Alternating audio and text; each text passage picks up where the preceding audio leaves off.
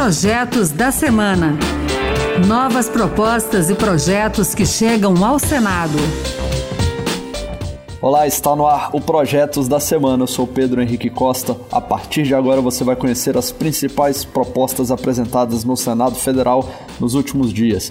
No programa de hoje, vamos falar de cotas para negros em concursos, prova de vida do INSS, financiamento de energia solar para residências e tem muito mais. Fique com a gente. O primeiro assunto do Projetos da Semana é cota para negros. A lei de cotas já determina 20% das vagas em concursos públicos federais para a população negra e tem validade até 2024.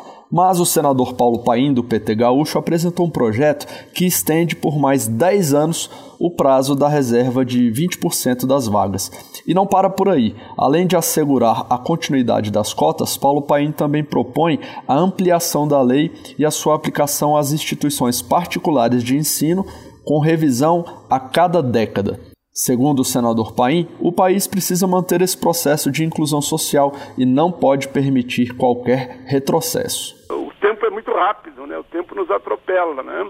Que a gente possa, né, quem sabe, em 2022, 2023, garantir a votação, dando uma certa garantia, eh, estabilidade social, digamos, para aqueles que pleiteiam essa área de atuação e estão se preparando, né? Que as cotas vão ser efetivamente asseguradas tanto nas universidades, é, eu, inclusive o da universidade, estou dando um gancho, eu estendi também para a iniciativa privada, que na iniciativa privada os negros não passam de 10%. Mas, claro, tô, de, diante de todo um processo de compensação, né, de forma tal que a universidade não seguia prejudicada, nem a pública nem a privada.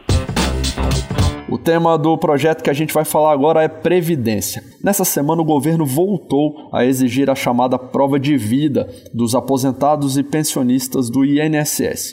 Alguns segurados poderão fazer a prova de vida por biometria em caixas eletrônicos de alguns bancos, outros por meio de um aplicativo de celular, mas boa parte deles terá que ir mesmo a uma agência do INSS presencialmente. Quem não apresentar a comprovação está sujeito ao bloqueio dos benefícios. A prova de vida estava suspensa desde o ano passado por causa da pandemia. O vice-presidente do Senado, o senador veneziano Vital do Rego, do MDB da Paraíba, criticou a retomada da medida neste momento, já que a pandemia continua no país. Ele alertou para os riscos a que os idosos terão que se submeter ao ter que ir às agências do INSS. O presidente do Senado, Rodrigo Pacheco, concordou com a preocupação e chegou a sugerir a veneziano que redigisse uma carta ao INSS com essas ponderações.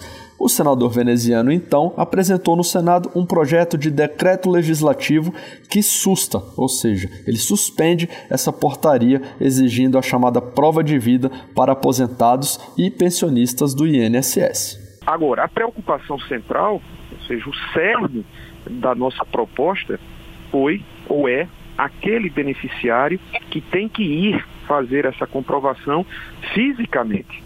Aí é aonde está o ponto relevante que nos levou a apresentar esse PDL, porque é inadmissível, me perdoe, é algo assim impressionantemente inaceitável e insensível que em meio à pandemia, sem uma perspectiva de que nós alcancemos essa normalidade, porque esta só chegará quando pelo menos 70% da nossa população tiver alcançado níveis de imunização, o governo federal, desconhecendo a tudo, o governo faz essa em relação a tantas e tantas milhares de pessoas que e muitas destas terminarão tendo a cessação dos seus benefícios.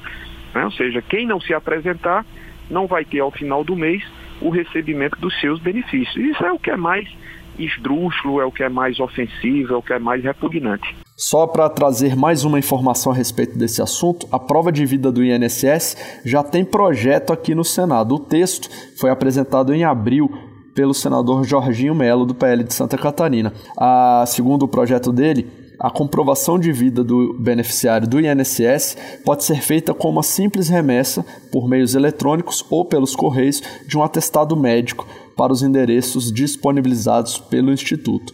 O atestado deverá conter os dados de identificação do beneficiário e do profissional que atendeu o interessado.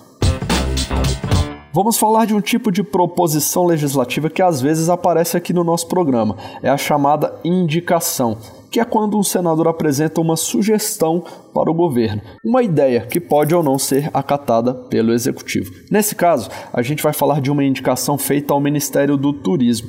Quem propôs foi o senador Isalci Lucas, do PSDB do Distrito Federal. Ele defende a adoção de um vale turismo para ampliar o acesso de trabalhadores a viagens pelo país.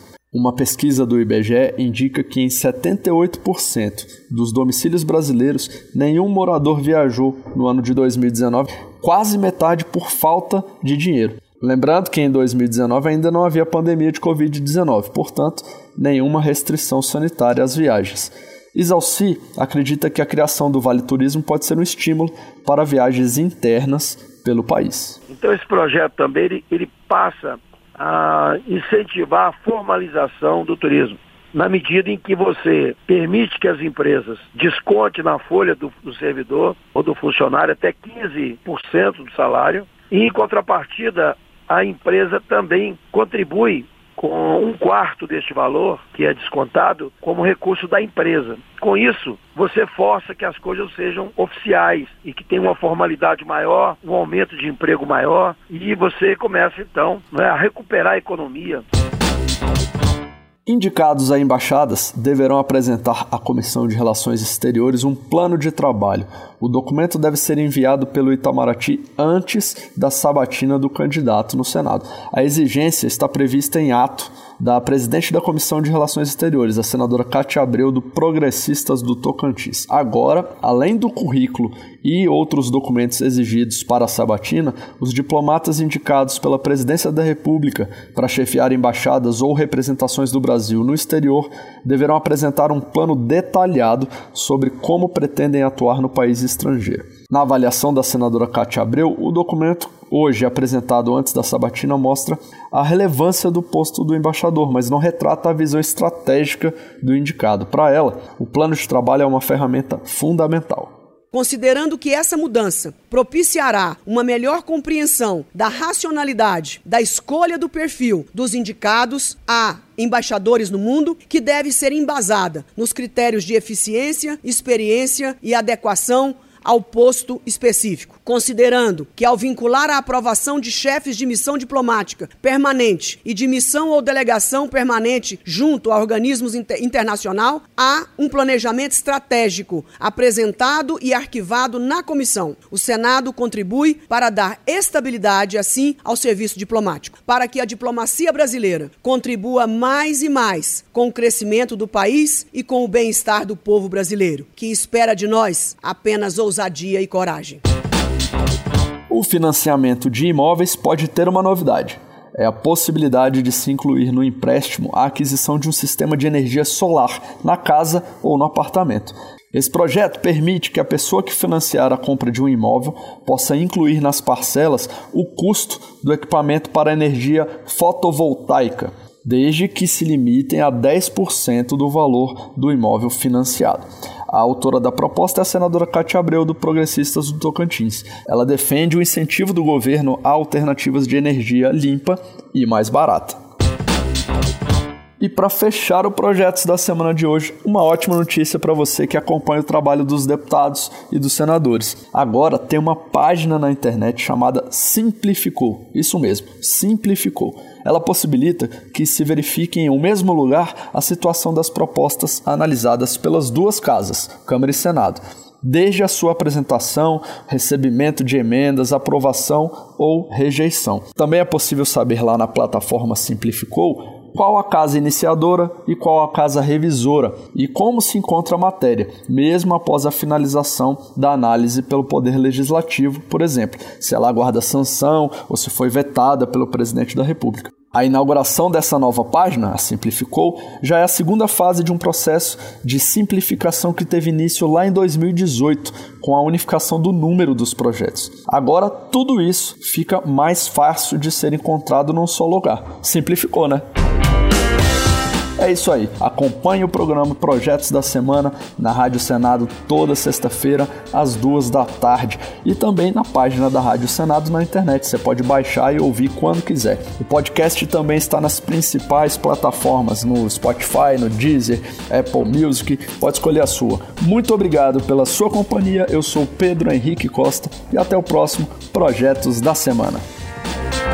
Projetos da Semana. Novas propostas e projetos que chegam ao Senado.